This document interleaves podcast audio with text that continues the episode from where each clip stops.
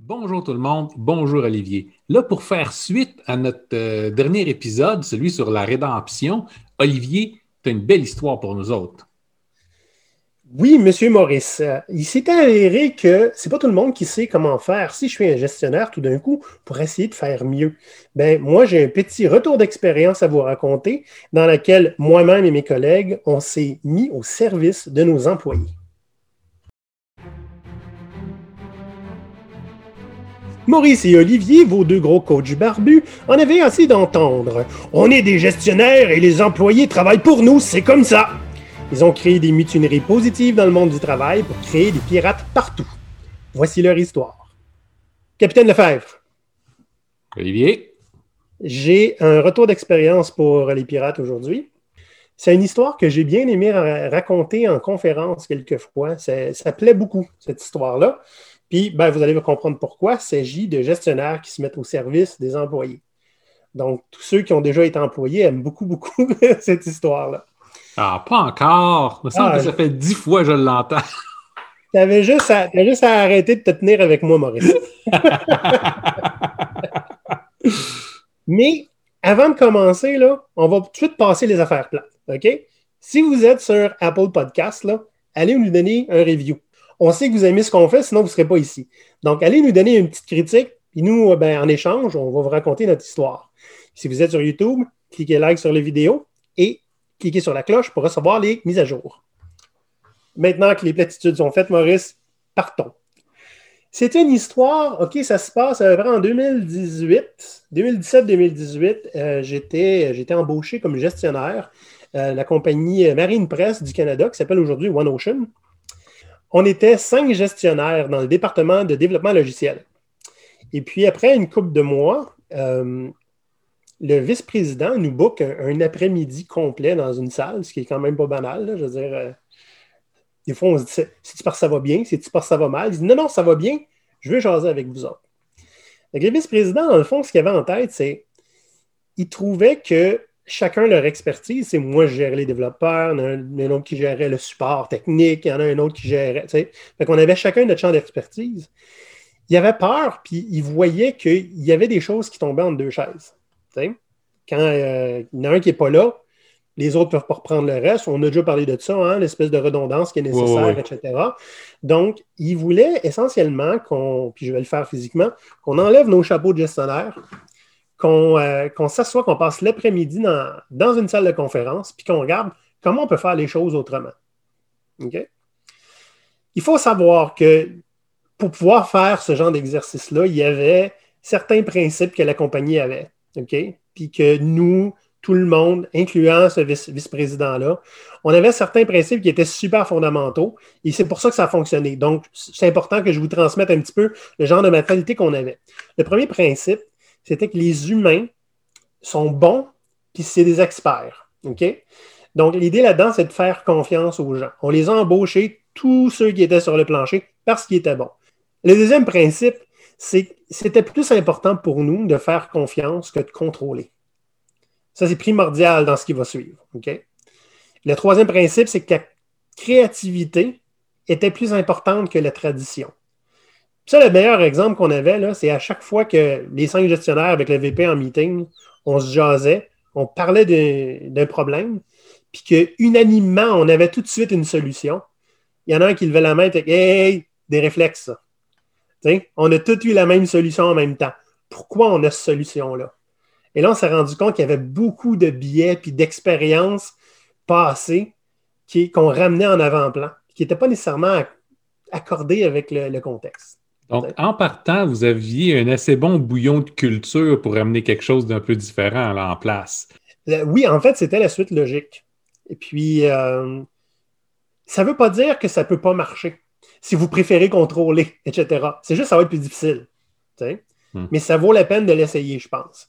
Puis, ce genre de discussion-là entre managers vaut son pesant d'or. Combien de fois on s'assied avec nos collègues pour se demander la manière qu'on travaille, c'est-tu la bonne manière? Nous, on faisait ça régulièrement. C'est une bonne habitude. Eh oui, absolument. Puis, euh, tu sais, des fois, euh, on s'est rendu compte qu'on ne le sait pas. C'est peut-être pas nous autres qui a la réponse. Puis qu'on l'a demandé aux équipes. La manière qu'on travaille avec vous autres, c'est la bonne? Et c'est un peu un mélange de tout ça qui a fait qu'on est allé s'asseoir dans cette euh, réunion-là, dans le fond, où on a enlevé tous les titres. Même le vice-président ne euh, faisait pas le vice-président. OK? Et tout ce qu'il a fait au début, c'est donner ses attentes. Puis, voici ce qui est arrivé. La première chose, c'est qu'on en demandait beaucoup aux équipes. OK? Il était très autonome et il, était, euh, il livrait bien. Donc, on, se permettait d'être un peu exigeant. On leur donnait aussi le droit de dire non. OK? Hmm. Quand on est trop exigeant, pas juste non. Non, mais.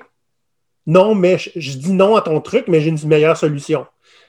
Ou oui, mais on ne pourra pas livrer cette affaire-là que tu nous poses dans le derrière depuis trois semaines parce que là, tu viens de me demander quelque chose d'autre. On avait ce genre de discussion dynamique et fluide-là. Ah, c'est bon, ça. Ouais. Là, maintenant, la discussion, c'était à savoir qu'est-ce qui arrive si, pour raison X, il y en a un qui est malade, l'autre, ben, ils vont pas, on ne va pas prendre le réflexe nécessairement de, euh, de reprendre le travail du deuxième, etc. Donc, c'était vraiment, euh, on essaie de ne pas être des silos. Même si on des gestionnaires dédiés à une expertise en particulier.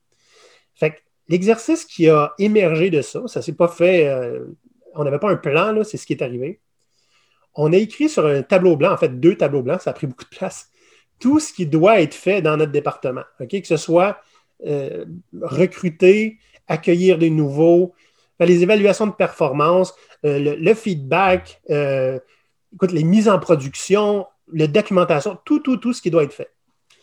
Et on a simplement décidé d'enlever les rôles qui étaient associés à ça. Fait automatiquement, ben, tout ce qui était développement, c'était moi. Donc là, on l'a simplement mis sur le tableau. Puis c'est magique ce qui est arrivé. On s'est demandé pourquoi c'est pas celui que ça l'intéresse le plus qui fait quelque chose? Par exemple, moi j'aimais beaucoup le recrutement. Que je me suis dit, mais je peux m'occuper des entrevues. Pas de faire les entrevues, de m'assurer qu'elles arrivent. Ah, ça c'est bien. Ça c'est intéressant, tabarnouche. Fait il y a une règle qui a émergé de ça.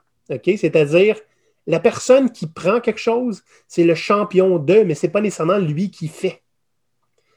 Fait qu'on s'est porté volontaire pour être les champions d'un paquet d'affaires. OK? Bien naturellement, le manager des designers était le champion que les designers soient designers. Hmm. Moi, j'ai pris le championnat de m'assurer que les développeurs faisaient le développement. Mais il est arrivé des choses comme, euh, par exemple, moi, le développement du leadership, je l'ai mis là parce que je trouvais que c'était important. Je l'ai pris, mais j'étais en compétition avec deux autres. Oh! Comprends-tu? Puis c'est qu'est-ce qu'ils ont fait? Ils ont dit, tu sais quoi? Ce qu'on va faire, c'est qu'il va y avoir un champion puis il va y avoir un backup pour être sûr que ça ne se passe pas dans un vacuum.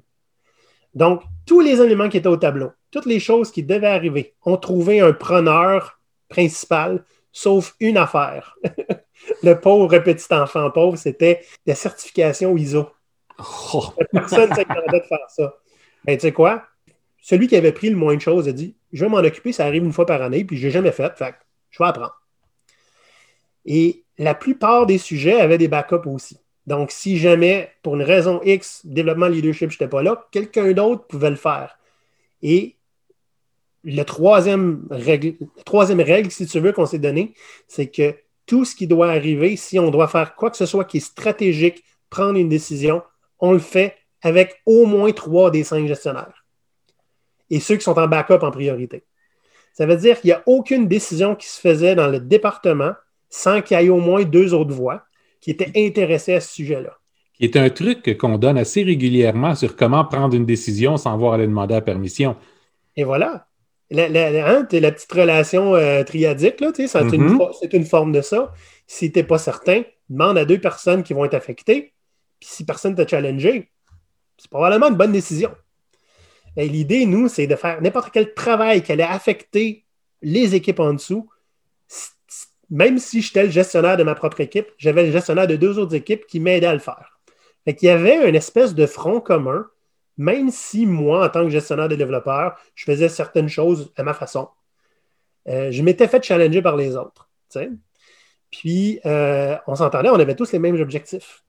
Donc, ça nous a vraiment aidé à pouvoir les atteindre parce qu'on ne faisait pas tout tout seul. Ça, c'est un exercice qui était super intéressant pour un paquet de raisons. Mais d'abord, j'ai touché à tellement de choses que je n'avais jamais touché avant. Oui, au fond, vous avez diminué vos risques, augmenté votre apprentissage, augmenté votre, votre polyvalence. Et c'est quelque chose. Puis, j'ai tellement touché à des affaires que je n'avais jamais touché. Puis, le résultat de ça, by the way, c'était on s'est débarrassé de nos descriptions de tâches. Là. Mm-hmm. Il n'y avait personne qui avait des tâches là-dedans. On était simplement responsable, c'est important, on était responsable et imputable, que toutes les choses pour lesquelles on s'est porté volontaire arrivaient. OK? S'ils n'arrivaient pas, il allait voir le champion, puis clairement, il, était imputable, puis les deux autres backups aussi, by the way. Donc, ça, c'était, c'était pour nous un gros, gros changement de cap. Parce qu'on était habitué au, traditionnel. Euh, ben, moi, je suis gestionnaire des développeurs, je gère les développeurs dans mon silo, puis euh, peu importe ce qui arrive, c'est ma faute. Là, c'est la faute des cinq gestionnaires. C'est la responsabilité des cinq aussi. J'ai une question pour vous autres. Ouais, vas-y. Avez-vous commencé à, avoir vos évaluations annuelles en tant que groupe à ce moment-là ou vous n'êtes pas rendu jusque-là? Tu veux dire nous en tant que gestionnaire? Oui.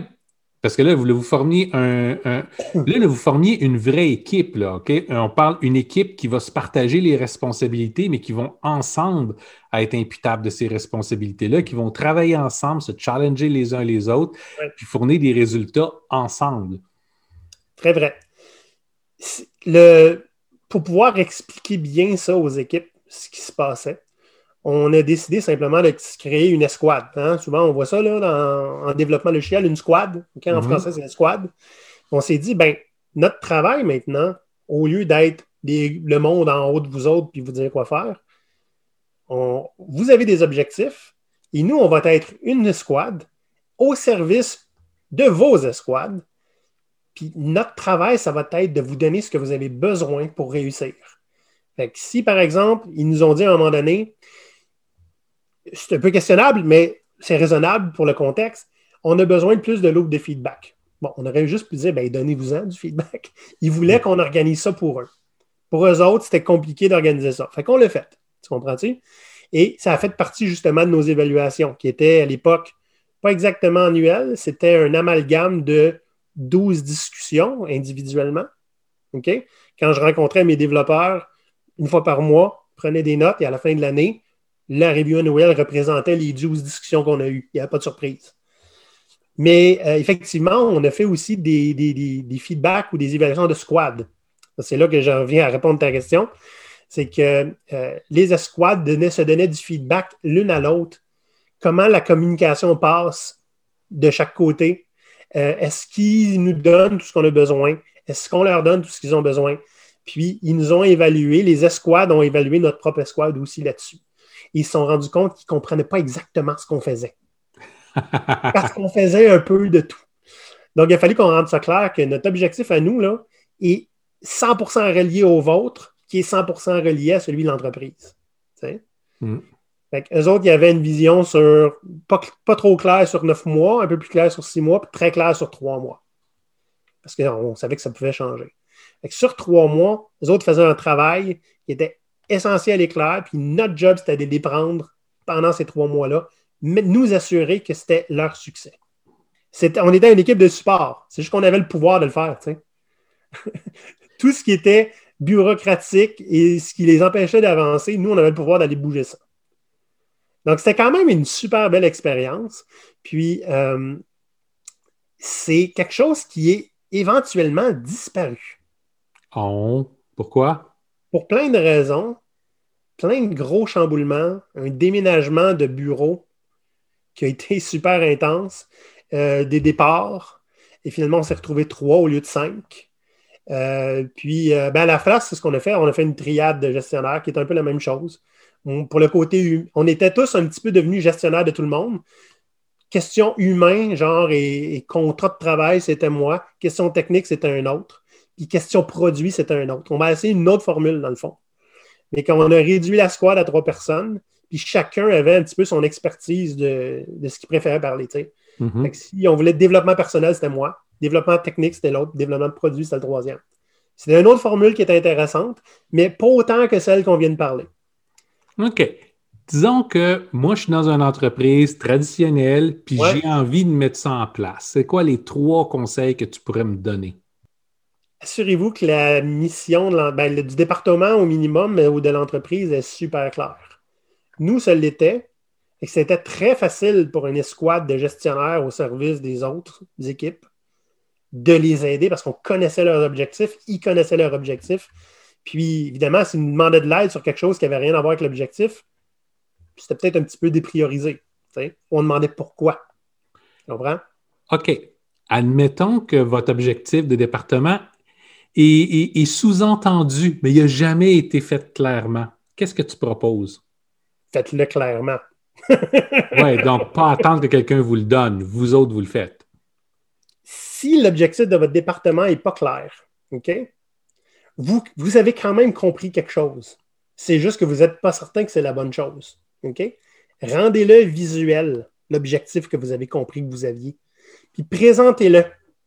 Vous allez voir s'il y a du monde qui sont comme, ben, vous êtes dans le champ ou pas. OK? Puis ça va mhm. mettre des choses assez claires sur qu'est-ce que vous devriez faire puis c'est quoi votre mission. OK?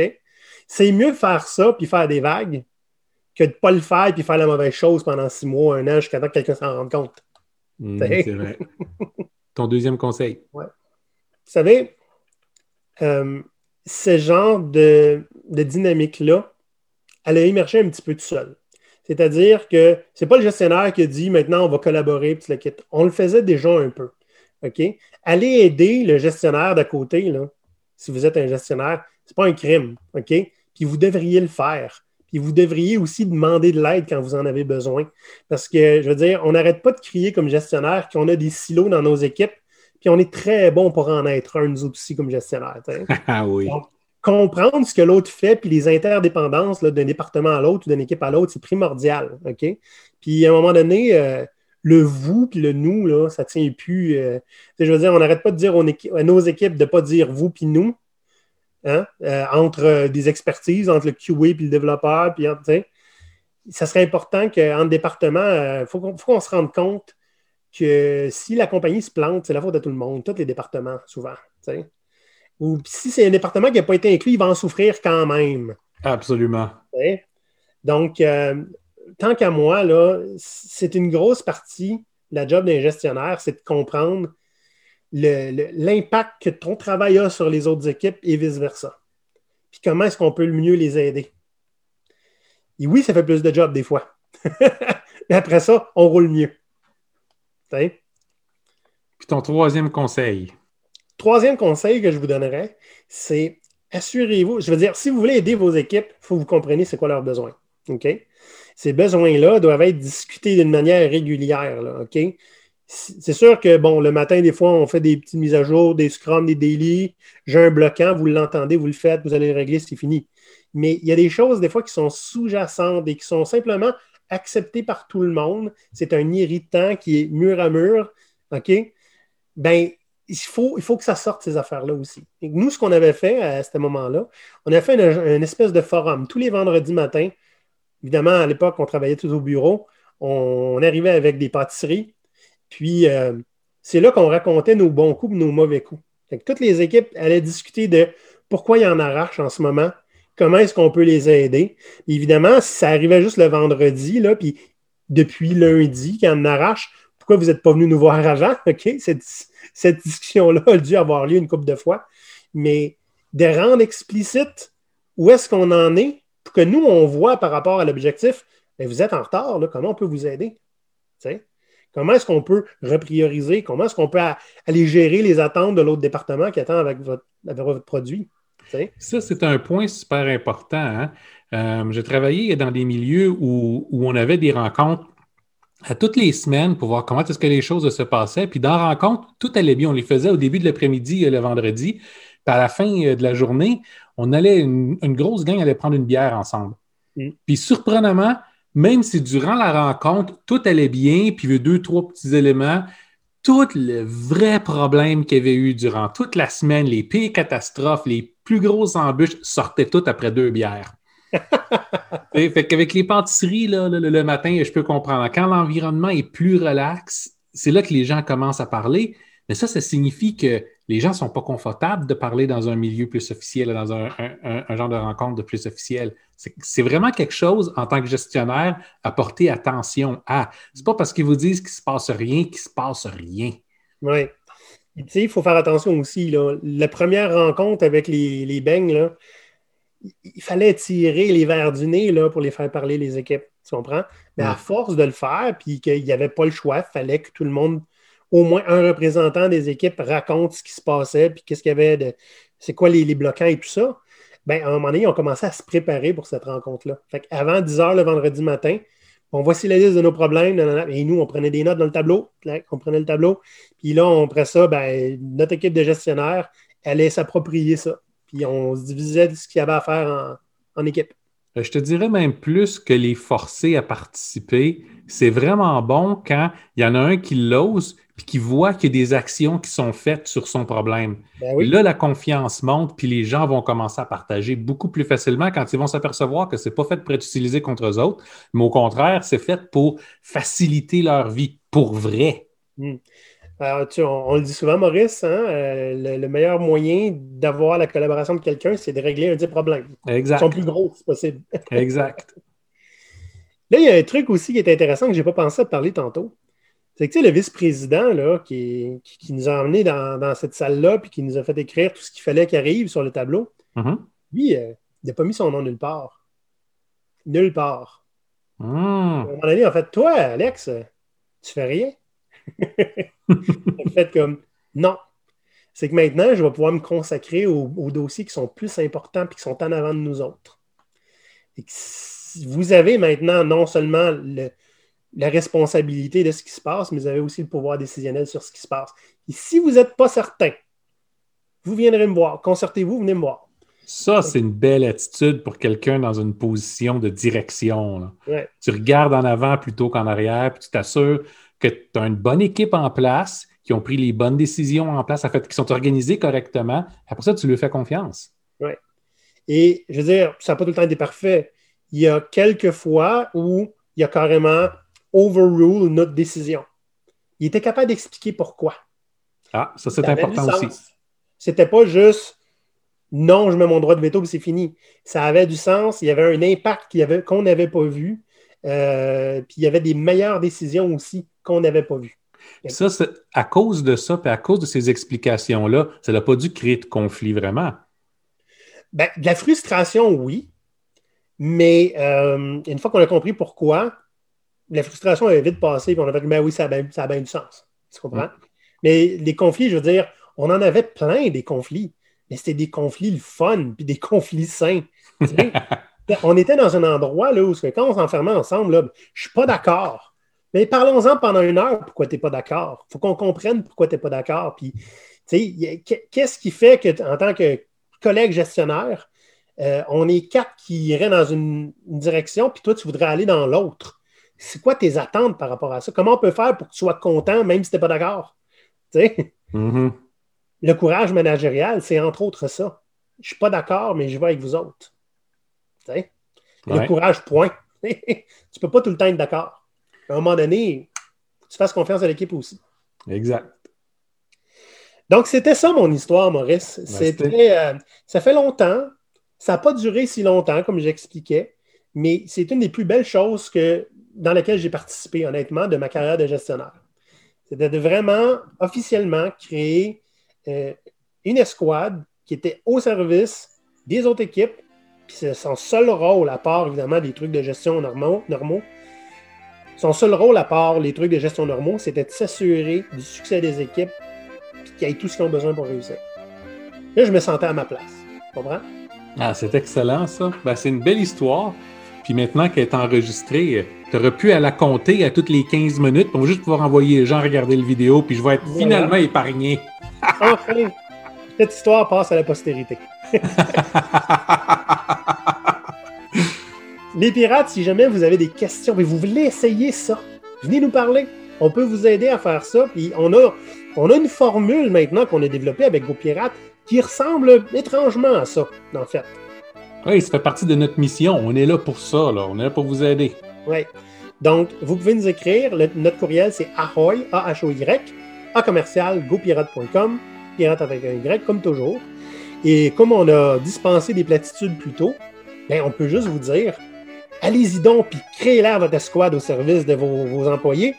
Puis on va être là pour vous supporter, puis vous appuyer si vous en avez besoin. Exact. C'est tout. C'est simple, hein? Mhm.